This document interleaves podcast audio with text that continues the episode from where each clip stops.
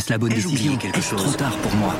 Prenez vos décisions d'investissement avec le soutien de Clarity AI. Gérez votre portefeuille tout en lui assurant une croissance durable grâce à l'association d'une IA puissante et d'une grande expérience de l'industrie. Notre technologie augmente l'efficacité des processus réglementaires, y compris ceux liés à l'article 29 de la loi énergie-climat. Réduisez les risques et atteignez vos objectifs de durabilité en vous basant sur des faits vérifiés et des méthodologies transparentes. Clarity AI, la technologie au service des décisions humaines. Rendez-vous sur clarity.ai et passez à l'action dès aujourd'hui. Première vague, c'était complètement différent. On ne connaissait pas vraiment. On a même l'impression, on discutait avec mes collègues ce matin, qu'entre la première et la deuxième vague, on a l'impression que c'est pas le même virus. Peut-être on est plus sensible euh, à ce virus, à cette deuxième vague, euh, qui est, à mon avis, qui est quand même un petit peu plus contagieux que, que la première fois. À l'hôpital d'Alençon dans l'Orne ce 30 décembre 2020, la deuxième vague de Covid-19 met chaque jour un peu plus sous tension le personnel et la structure hospitalière. C'est ce que l'on entend dans ce reportage de France Info. Ailleurs en France, à Montreuil, Orléans, Toulouse, Marseille ou La Rochelle, la pandémie remet la pression sur notre système de santé. Mais jusqu'ici, l'hôpital a joué son rôle de bouclier sanitaire des Français.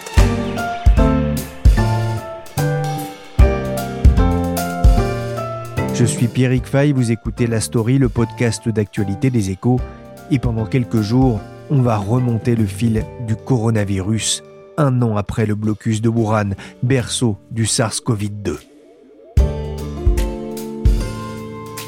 Les organisations sont fragiles, elles ne tiennent que par les hommes et les femmes qui les servent. Cette phrase, vous allez l'entendre dans quelques minutes. Elle a été prononcée par Frédéric Valtou, président de la Fédération hospitalière de France, lorsque je l'interrogeais sur le moral du personnel de santé, car si l'hôpital a pu remplir sa mission depuis le déclenchement de l'épidémie de Covid-19, c'est d'abord grâce au dévouement de son personnel. Mais souvenez-vous, peu avant l'arrivée du virus, l'hôpital était dans la rue, comme ici à La Rochelle.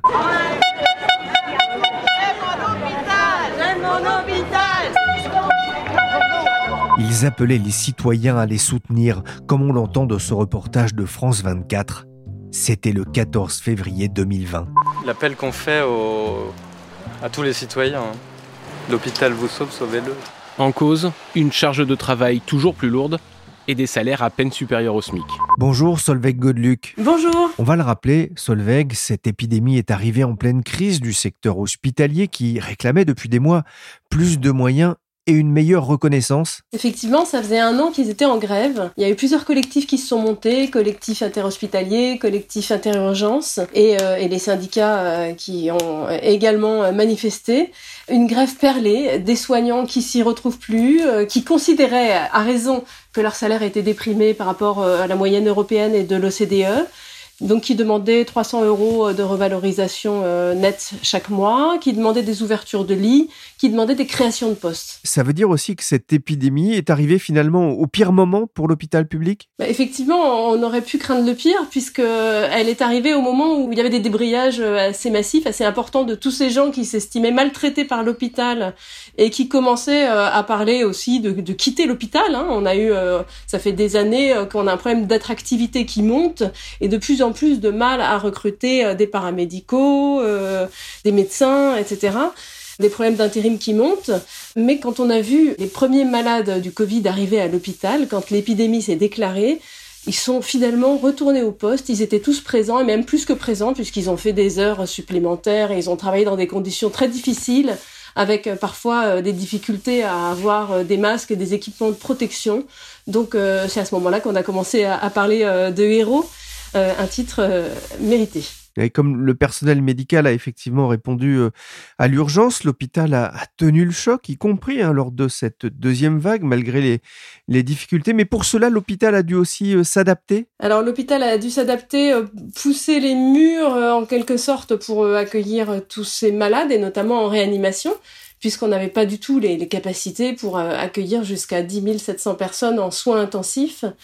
Alors, euh, pousser les murs, je parle de pousser les murs, mais c'est un petit peu trompeur parce que c'est finalement pas forcément ce qu'il y a de plus difficile à faire, de trouver de nouveaux locaux, des salles de réveil, des, choses comme ça.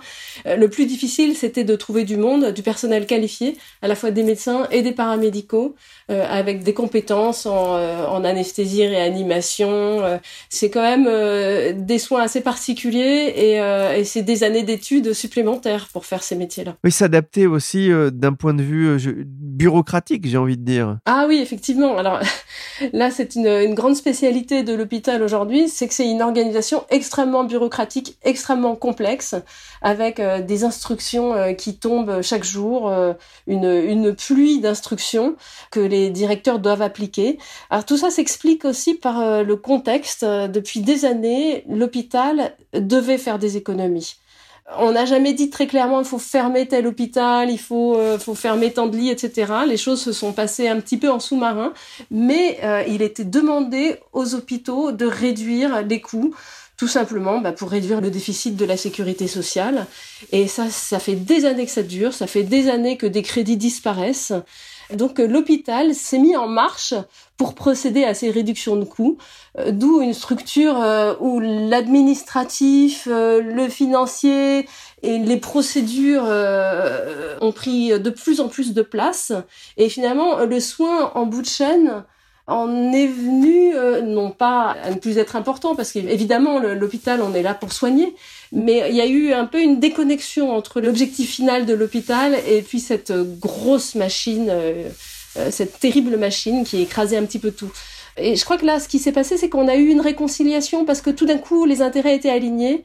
C'était quoi qu'il en coûte on ne pensait plus euh, aux économies, à faire attention, euh, à coder tel acte de telle manière euh, pour avoir plus de recettes budgétaires au bout du compte. Et on a laissé aussi les gens du terrain, les gens dans le service, les soignants, les chefs de service, on les a laissés prendre des initiatives, commander le matériel dont ils avaient besoin, tester ce qu'il fallait tester. il y a eu une chaîne de décision extrêmement efficace, rapide, qui manquait depuis assez longtemps.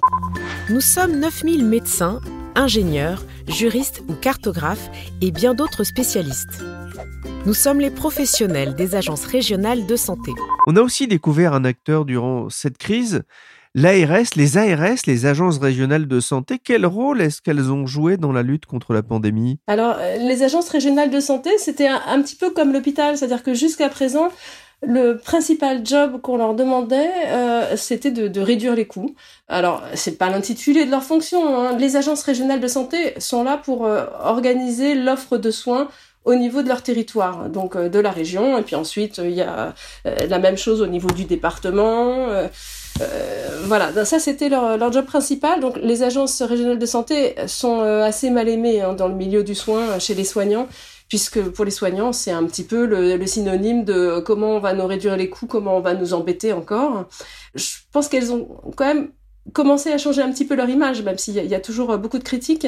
Mais on s'est rendu compte à l'occasion de cette crise que l'une des missions de l'ARS, qui organise l'offre de soins du territoire, une mission très importante et un petit peu oubliée ces dernières années, c'était d'éviter les épidémies, de prévenir les traumatismes sur le système de santé, euh, de gérer les crises.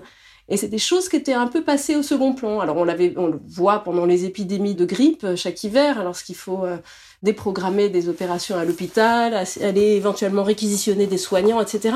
Mais c'est pas la même euh, la, même ampleur que ce qu'on a vu là à chaque vague où il y a eu des cellules de crise qui se sont formées, associant à la fois l'ARS de la région plus les établissements hospitaliers et chose nouvelle, public, privé, lucratif ou non lucratif, tout le monde se retrouvait dans ces cellules de crise pour voir où est-ce qu'on allait attribuer euh, des lits, euh, où est-ce qu'on allait envoyer les malades du Covid, qui devait déprogrammer euh, quel pourcentage d'opérations. Tout ça s'est passé je crois, de mieux en mieux entre la première et la deuxième vague. La première, on était dans l'improvisation euh, et dans l'urgence surtout, donc il a fallu tout déprogrammer. Euh, ça s'est vraiment beaucoup amélioré à la deuxième vague. Il y a eu un, un rodage de l'organisation. Et ça, je crois qu'on peut le porter quand même au crédit des ARS. Derrière son masque, on devine le sourire de ce retraité. Il vient tout juste d'être vacciné. Depuis quelques semaines, la France vaccine. Le rythme devient plus soutenu avec près de 700 000 personnes qui se sont fait vacciner au 20 janvier. Mais la pandémie accélère aussi et Martin Hirsch, le directeur général de l'APHP, s'en est récemment alarmé sur France Info, notamment en raison de la propagation du variant du Covid. La circulation du ou des nouveaux variants à contagiosité plus forte fait que tous les modèles considèrent que quelque part entre mi-février ou début février, quoi, donc dans 15 jours, 3 semaines et mi-mars, on va avoir une augmentation qui risquerait, si on ne peut pas faire d'autre chose, ressembler à ce que les Anglais, les Irlandais, les Allemands connaissent depuis quelque temps. L'hôpital reste donc plus que jamais en première ligne depuis un an maintenant. J'ai appelé Frédéric Valtou, c'est le président de la Fédération hospitalière de France qui réunit plus de 1000 établissements publics, des hôpitaux mais aussi des maisons de retraite. Je lui ai d'abord demandé comment il avait vécu cette année pandémique. Je l'ai vécu en essayant d'être euh, au plus proche de ce que vivaient eux-mêmes les, les hospitaliers. Ça a été une année pour moi de, de fortes sollicitations euh, à parler au, nom des hospitaliers, à dire quelle était euh, la réalité de ce que vivaient euh, les hôpitaux. Et pour cela, j'ai essayé le plus possible, non pas d'avoir une approche un peu générale et qui aurait été distanciée, lointaine, un peu macro, mais au contraire d'aller voir et d'être au plus près des organisations hospitalières elles-mêmes, au plus près des hospitaliers dans les services, pour pouvoir restituer ce qui était réellement leur quotidien, étant donné que 2020 restera une année euh, exceptionnelle pour les hospitaliers, une année de forte mobilisation, une année inédite, une année euh, presque historique. L'hôpital a gagné en, en, autonomie, en prise de décision. C'était indispensable? Alors l'hôpital euh, s'est arrogé de l'autonomie et de la prise de décision parce que nécessité fait loi, l'urgence a dicté le fait qu'il a fallu s'adapter. Tous les hôpitaux n'ont pas vécu la même année 2020, ou en tout cas tous les hôpitaux n'ont pas vécu le même printemps 2020, où l'épidémie, dans sa première vague, a touché quelques territoires de l'Est de la, France, euh, d'Île-de-France, plus que dans d'autres régions. Et donc, il a fallu euh, s'adapter à, ce que les uns et les autres vivaient. Donc, euh, ils ont, j'allais dire, pris la main, les hospitaliers.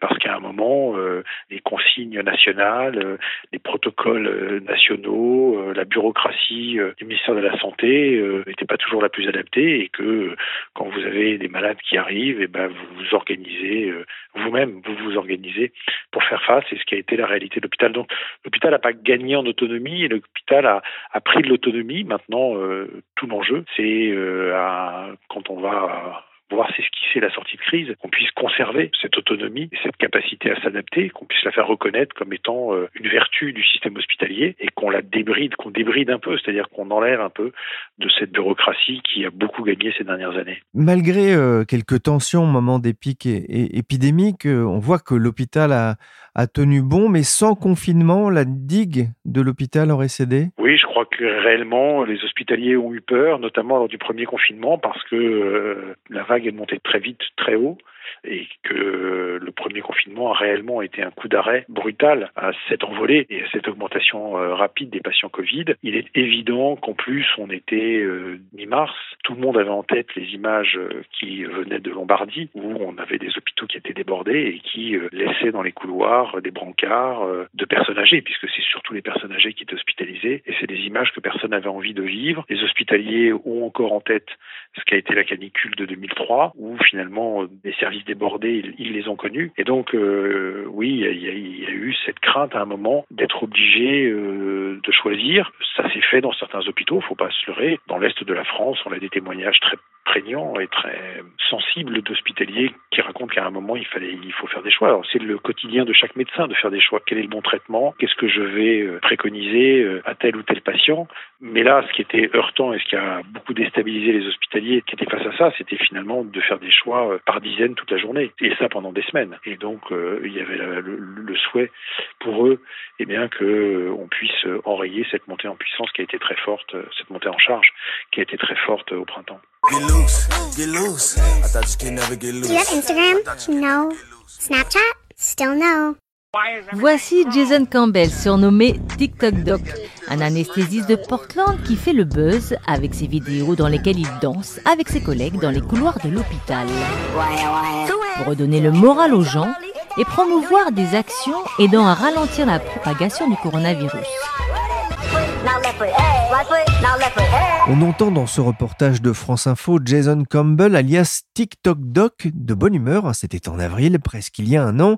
Justement, comment va le moral des troupes alors que la pandémie semble accélérer de nouveau? Il est bon, c'est pas que des mots, c'est-à-dire que je pense que les hospitaliers ont montré aux Français et ont fait la démonstration de leur solidité, de leur professionnalisme, ils tiennent malgré la difficulté du boulot, mais quelque part, euh, comme ils le disent eux-mêmes, c'est ce qui fait aussi le sel, l'intérêt et le piment de leur euh, profession, de leur vocation. La semaine dernière, euh, une infirmière de l'hôpital de Fontainebleau était contente parce que elle allait partir en vacances une semaine. C'est des vacances qu'elle avait annulées au printemps, à Pâques dernier. C'est des vacances qu'elle n'avait pas pris cet été parce qu'elle avait pu prendre qu'un long week-end cet été, qu'elle avait annulé à la Toussaint parce que la deuxième vague revenait, qu'elle n'avait pas pu prendre entre Noël et le jour de l'an parce que c'est l'hiver et que c'est toujours un pic d'activité et qu'elle était contente de prendre là en, janvier une semaine qui était précieuse parce que c'était la première depuis un an. Et alors je ne dis pas que tous les hospitaliers ont, vécu cette même année, mais effectivement euh, ils ont vécu une année de congés euh, annulés et reportés, une année euh, où on n'a pas compté les heures et, le nombre de jours par semaine. Alors on est porté par l'intensité, mais quand la crise peut stimuler, parce que effectivement ça vous sort de votre quotidien tel que vous le connaissez depuis, pour certains, depuis des années, mais néanmoins, quand ça s'installe dans la durée, comme c'est en train de s'installer dans la durée, voilà, il faut penser que les organisations sont fragiles parce qu'elles ne tiennent que par les hommes et les femmes qui les servent. Et donc, euh, oui, il y a de la fatigue, mais il y a aussi euh, une grande conscience de la mission euh, qui est sur leurs épaules. Donc, il y a un engagement qui vient contrebalancer cette fatigue et qui fait qu'aujourd'hui, l'hôpital tient toujours. Il y a eu des hausses de, de salaire hein, prévues par le, le Ségur de la Santé. Est-ce qu'aujourd'hui, le personnel hospitalier se sent mieux considéré, notamment par les pouvoirs publics? Oui, je pense que ces hausses de salaire ont fait du bien parce que à, mi-parcours, c'était l'été dernier, euh, et dans la foulée de, de, la première vague et du premier confinement, l'État a fait un geste qui était parfois demandé depuis longtemps par les organisations syndicales, qui était attendu après des années de dizaines budgétaires, qui était effectivement de, de rehausser euh, les salaires, rehausser euh, les, rémunérations, mais aussi de revoir, ce qui est peut-être moins visible pour le grand public, mais de revoir les grilles statutaires, puisque on est dans la fonction publique à l'hôpital, on a des carrières qui évoluent selon des grilles qui sont déjà, je veux dire, normées, arrêtées, et que euh, il y avait au fil du temps, s'était créé un certain nombre d'inéquités, et donc ça a été l'occasion d'une grande remise à plat qui a permis effectivement de rendre les, carrières hospitalières plus attractives, à la fois sur le plan financier, mais aussi sur le plan de l'avancée des carrières, avec la possibilité effectivement pour des aussi bien des personnels paramédicaux, infirmiers par exemple, infirmières, mais aussi des médecins, d'avoir des progressions de rémunération plus nette au fur et à mesure que la carrière se déroule. Il y a encore des mécontentements quand même. Il y a toujours ce, un mouvement de grève de, de praticiens hospitaliers aujourd'hui. Oui, il y a toujours des mécontentements, mais le malaise à l'hôpital, il est né de 15 ans d'une politique qui euh, a rationné euh, l'hôpital. Lui a demandé à la fois d'être plus performant, ce qu'il a été, de lui a demandé euh, de faire avec moins de moyens, 10 milliards d'économies ces dix dernières années, ça n'est pas rien sur un budget de, hospitalier qui aujourd'hui est un peu plus de 70 milliards. Donc les économies ont été faites, l'adaptation des métiers, on va dire, avec une prise en charge plus rapide des patients, beaucoup de choses ont été faites par l'hôpital, mais néanmoins, il y a toujours un malaise de penser que on ne reconnaissait pas euh, à sa juste valeur ce qu'apportait l'hôpital à notre nation. Alors il y a eu le Ségur de la santé qui sur les rémunérations a, été un geste, mais il, n'en reste pas moins que l'hôpital évolue dans un système de santé qui est traversé par un, certain nombre d'inéquités. Et je pense par exemple à, au malaise des médecins hospitaliers, mais qui est lié aussi euh, à leur niveau de rémunération, surtout quand on les compare avec le, le privé. Et c'est vrai que par euh, facilité, les gouvernements successifs depuis 10-15 ans ont laissé faire un certain nombre de choses dans un système de santé où l'hôpital n'est pas euh, l'essentiel. Hein. L'hôpital, c'est 70 milliards sur 220 milliards de dépenses de santé dans notre pays. Mais c'est la colonne vertébrale quand même qui tient le système de santé. Mais néanmoins, il y a eu, notamment euh, par rapport aux médecins hospitaliers, des écarts de, rémunération avec euh, leurs confrères du, privé qui n'ont fait que s'accentuer. Et donc l'impression que s'installait en France un système de santé à deux vitesses, à la fois pour ceux qui le servent, c'est-à-dire les professionnels de santé, mais aussi pour pour les Français eux-mêmes, puisque euh, évidemment tout ça euh, derrière, il y a des systèmes de financement qui, pour les Français, sont pas du tout les mêmes. Donc, euh, on a laissé s'installer des phénomènes qui aujourd'hui fragilisent ce système de santé et, en tout cas font que ceux qui servent le service public, c'est-à-dire les hospitaliers, s'interrogent sur finalement quelle est notre place, quel est notre rôle et pourquoi on tolère de tels écarts alors que finalement globalement, on, a fait les mêmes études, on fait le même métier, et parfois même quand on est dans le public, de manière plus difficile, puisque dans le public, vous avez en plus les astreintes, vous avez les gardes, euh, vous ne choisissez pas vos plannings, euh, et on vous reporte vos vacances en cas de crise. Frédéric Valtou, concernant l'hôpital public, il faut déjà penser euh, à l'après-Covid? Oui, je pense, parce que rien ne serait pire, finalement, que lorsque la vague de l'épidémie se retirera, elle laisse le même paysage euh, que celui qu'on a connu avant la, crise, c'est-à-dire euh, un système de santé traversé de tous ces dysfonctionnements, un hôpital à qui on promet depuis 15 ans de revoir son système de financement, des carrières hospitalières euh, qui étaient jusqu'à présent assez peu attractives.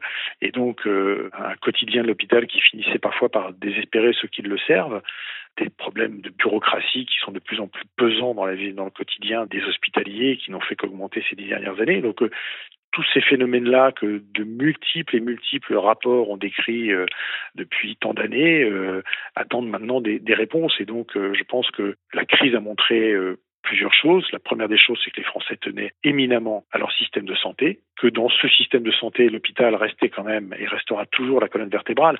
Quatre patients sur cinq du Covid ont été pris en charge par l'hôpital. Si on vaccine aujourd'hui à, à, tout va et qu'on en est à 400 000 et quelques vaccinés en France, c'est d'abord et avant tout grâce euh, à la mobilisation de l'hôpital. La médecine de ville va prendre le, la relève, mais aujourd'hui, c'est grâce à l'hôpital. Donc l'hôpital est vraiment la colonne vertébrale de notre système de santé. C'est lui qui le fait tenir. C'est le bouclier sanitaire des, des Français et que pour conserver un hôpital qui tienne sa place dans un système de santé avec des statuts tellement divers, il faut euh, absolument euh, en moderniser le fonctionnement, plus d'autonomie pour les acteurs de terrain, un système de financement qui soit à la fois repensé, mais qui sécurise aussi le fonctionnement de l'hôpital, mais qui lui donne aussi de la visibilité. On ne peut pas toujours euh, d'avoir des règles du jeu qui changent d'une année sur l'autre, c'est très compliqué.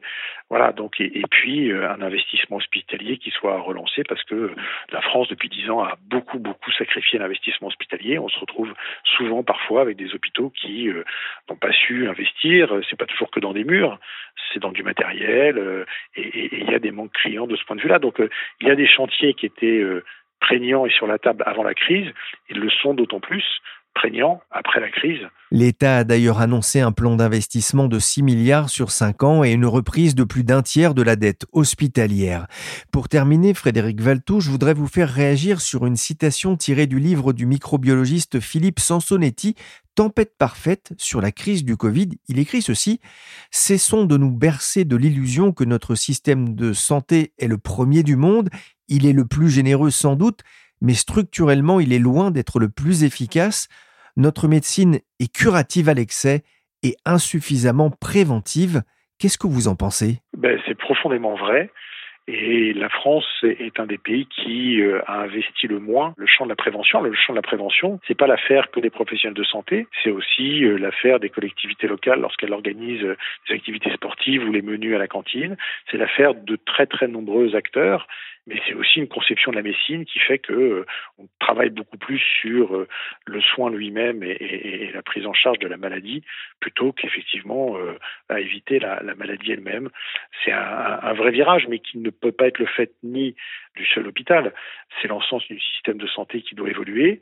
C'est sans doute un mode de rémunération même du médecin généraliste qui est payé si peu cher, qu'en tout cas quand il est, reste en, secteur 1 à 25 euros la consultation, il n'est peut-être pas euh, à passer une heure avec son patient parce que euh, voilà la, rémunération accompagne mal le temps qu'on doit passer à, la prévention. Et puis il faudrait aussi redonner envie aussi aux jeunes générations de réinvestir les carrières médicales, qu'elles soient à l'hôpital ou en ville d'ailleurs. Le sujet est le même. Donc on a beaucoup dévalorisé à, force d'une approche comptable et bureaucratique. On a beaucoup dévalorisé euh, les carrières euh, médicales et, pas simplement à l'hôpital, partout. Le statut du médecin n'est plus du tout le même euh, dans notre société qu'avant et pourtant, voilà, on, on, doit le restaurer parce que sans médecin, on ne fera pas de bonne médecine et on n'aura pas un bon système de santé. La première des choses à réussir, c'est à donner envie aux jeunes générations de réinvestir ses carrières et, de s'y engager. Donc euh, oui, il faut qu'on fasse moins de curatifs, plus de préventifs, euh, mais ça, c'est, vraiment une, conception euh, à la fois moderne de la médecine et puis c'est un changement de cap de notre système de santé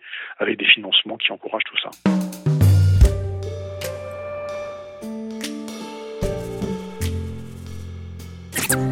Cette putain de maladie. Il sauve des vies. Grâce à vous, on reste debout. Grâce à vous, masque ou pas, on ira au bout. On le vaincra, ce corona. Pour ça, on va rester chez soi. C'était la chanson du confinement, interprétée par Victor en hommage au personnel soignant. Les médecins, brancardiers, aides-soignants, infirmiers au masculin comme au féminin ont été sensibles à cette attention, surtout durant le premier confinement. Mais ils attendaient aussi des remerciements pécuniers de l'État. Solveig, je reviens vers vous. On avait déjà parlé ensemble du plan Ségur de la santé. Il portait notamment sur des revalorisations salariales. Est-ce que ça a éteint en partie le malaise? Alors c'est pas terminé. Hein. le Ségur de la santé, d'abord, euh, ces négociations, euh, tous les syndicats n'ont pas signé. Euh, certains continuent donc à dire c'est honteux, on n'a pas obtenu ce qu'on voulait, parce que je vous rappelle que les revendications des collectifs et des syndicats lors des grèves de 2019, c'était 300 euros net par mois pour chaque soignant. C'est pas ce qu'on a vu puisque Olivier Véran a débloqué 183 euros net à l'hôpital public et 160 euros net dans le privé, dans les cliniques. Mais il faut voir aussi l'ampleur des revalorisations. D'abord, je rappelle que c'est plus de 8 milliards d'euros par an, c'est-à-dire chaque année. C'est pas juste je donne 8 milliards une année et puis l'année suivante il n'y a plus rien. Non, ça va être chaque année. C'est pérenne. Et surtout, l'ensemble de la fonction publique hospitalière a été revalorisé. C'est-à-dire qu'on compte dedans des administratifs, euh, des personnels techniques, enfin c'est très large. De plus, on compte pas dans la fonction publique hospitalière les médecins hospitaliers, les praticiens hospitaliers. Alors eux, ils sont très mécontents parce que ils estiment que euh, leur grille n'a pas été suffisamment revalorisée, euh, que leur indemnité de service public euh, exclusif n'est pas non plus suffisamment revalorisée, mais il y a tout de même eu un geste, il y a eu des choses pour les étudiants, pour les internes. Alors, Néanmoins, reste que certaines personnes n'ont pas encore été augmentées. Euh, c'est le cas pour les, les, infirmiers qui interviennent à domicile, par exemple. Euh, c'est le cas pour une partie du secteur médico-social. Donc, je rappelle que les EHPAD ont été revalorisés, mais tout un pan du secteur médico-social n'a pas été revalorisé. Donc, euh, le handicap, les assistantes sociales. Enfin, c'est assez large en fait. C'est très très large. Donc il y a encore beaucoup de mécontents. On en a déjà parlé un petit peu, mais la pénurie de main-d'œuvre, ça reste aujourd'hui l'un des principaux soucis de notre système de santé? Oui, c'est démographique, hein, tout simplement. On a, on a eu un numerus clausus qui a beaucoup baissé euh, il y a des années et on, on le paye aujourd'hui.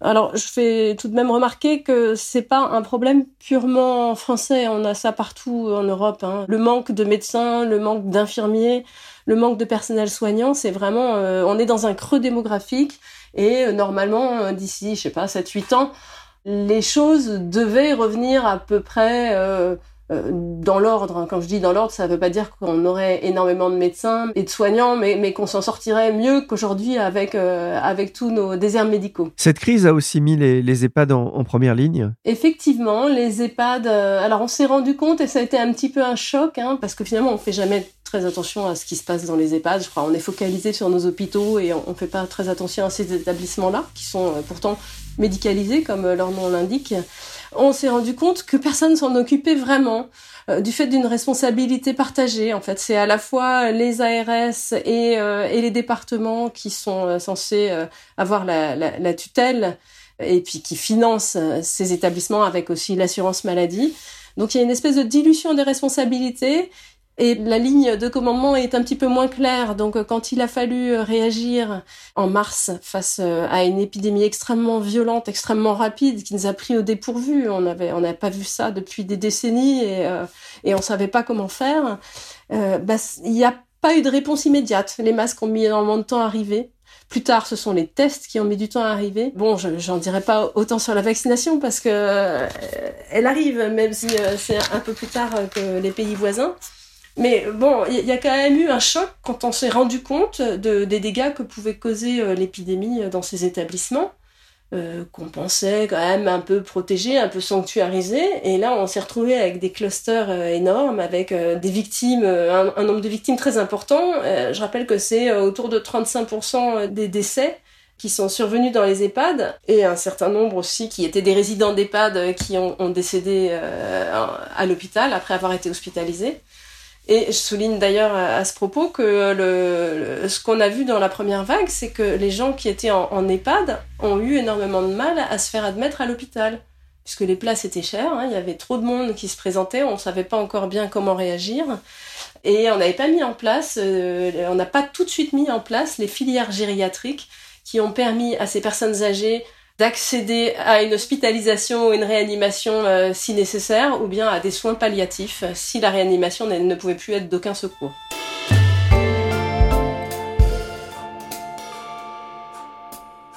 Pour terminer, je voudrais qu'on parle aussi d'une des conséquences de cette pandémie, c'est l'acceptation de la téléconsultation. Ça, ça avance beaucoup plus vite maintenant. Les Français s'y sont mis. Ah oui, alors ça, c'est vraiment euh, l'un des grands changements. Euh, l'une des grandes accélérations qu'on a pu noter l'année passée, on a eu 19 millions de téléconsultations qui ont été remboursées par l'assurance maladie en seulement une année.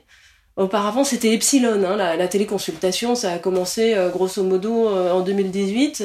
Enfin bon, il y a eu déjà des tentatives auparavant, mais c'est en 2018 que ça s'est généralisé. Et ça demeurait euh, une pratique, comment dire, pionnière. seuls quelques médecins y avaient goûté des gens très entreprenants. Maintenant, on peut dire que ça s'est vraiment généralisé et que, alors, on a plusieurs dizaines de milliers euh, de médecins qui l'ont pratiqué. Ça représente tout de même 5% des consultations réalisées par les médecins libéraux, hein, c'est pas mal. Et puis les médecins ne sont pas seuls, c'est-à-dire qu'on a proposé à toutes sortes de professions de santé, euh, des, infirmiers, euh, des kinés, bref, plein de nouvelles professions ont commencé à pouvoir pratiquer la télésanté. Et je pense que ça n'est qu'un début, ça va vraiment euh, décoller euh, dans les années à venir grâce aux freins qui ont été levés. Puisque le, gouvernement a, annoncé la prise en charge à 100% euh, de toutes les téléconsultations jusqu'à la fin 2022, donc ça donne quand même une bonne petite rampe de lancement pour ces nouvelles pratiques. Et puis on a aussi levé l'obligation de connaissance préalable du patient pour le médecin avant de prendre tout rendez-vous de téléconsultation. Merci Solveig Godluc, spécialiste des questions de santé aux échos, et merci à Frédéric Valtou, président de la Fédération hospitalière de France, pour ce retour d'expérience d'une année de Covid à l'hôpital. La story s'est terminée pour aujourd'hui. Demain, je vous proposerai d'écouter un microbiologiste professeur au Collège de France qui nous parlera de ce que les Britanniques appellent une tempête parfaite. La story a été réalisée par Willy Gann, chargé de production et d'édition Michel Varnet. Vous pouvez nous suivre sur toutes les applications de téléchargement et de streaming de podcasts. Abonnez-vous et partagez nos émissions. Pour l'information en temps réel, rendez-vous sur leséchos.fr.